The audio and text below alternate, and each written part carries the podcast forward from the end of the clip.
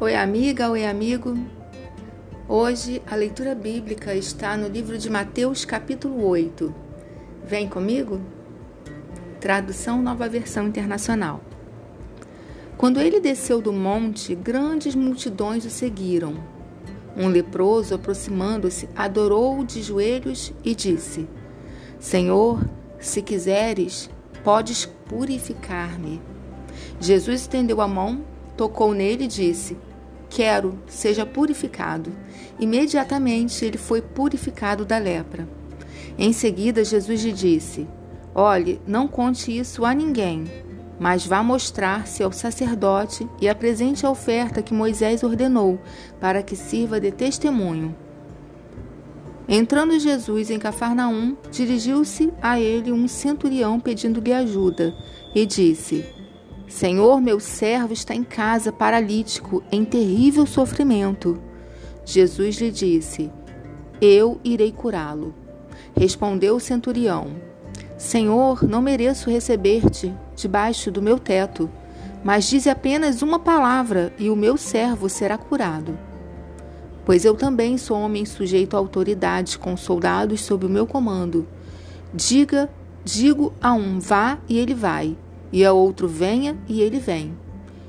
Digo a meu servo, faça isto, e ele faz. Ao ouvir isso, Jesus admirou-se e disse aos que o seguiam: Digo-lhes a verdade. Não encontrei em Israel ninguém com tamanha fé. Eu lhes digo que muitos virão do Oriente e do Ocidente e se sentarão à mesa com Abraão, Isaque e Jacó no reino dos céus.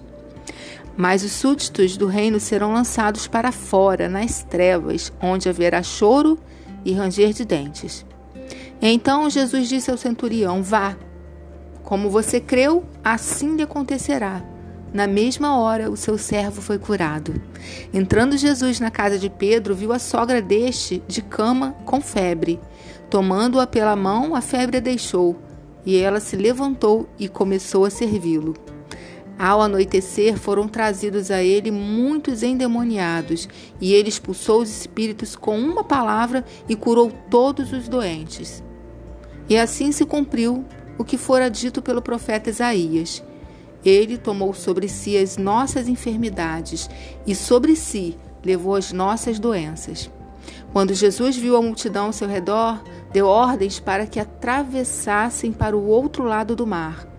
Então um mestre da lei aproximou-se e disse: Mestre, eu te seguirei por onde quer que fores.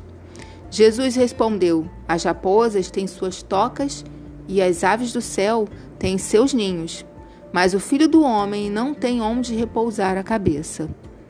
Outro discípulo lhe disse: Senhor, deixe-me ir primeiro sepultar o meu pai. Mas Jesus lhe disse: Siga-me e deixe que os mortos sepultem os seus próprios mortos. Entrando ele no barco, seus discípulos o seguiram. De repente, uma violenta tempestade abateu-se sobre o mar, de forma que as ondas inundavam o barco. Jesus, porém, dormia. Os discípulos foram acordá-lo, chamando: Senhor, salva-nos, vamos morrer. Ele perguntou: por que vocês estão com tanto medo, homens de pequena fé? Então ele se levantou e repreendeu os ventos e o mar, e fez-se completa bonança.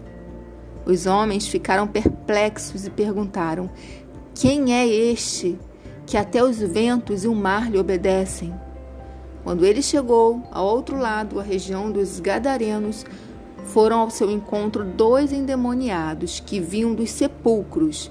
Eles eram tão violentos que ninguém podia passar por aquele caminho.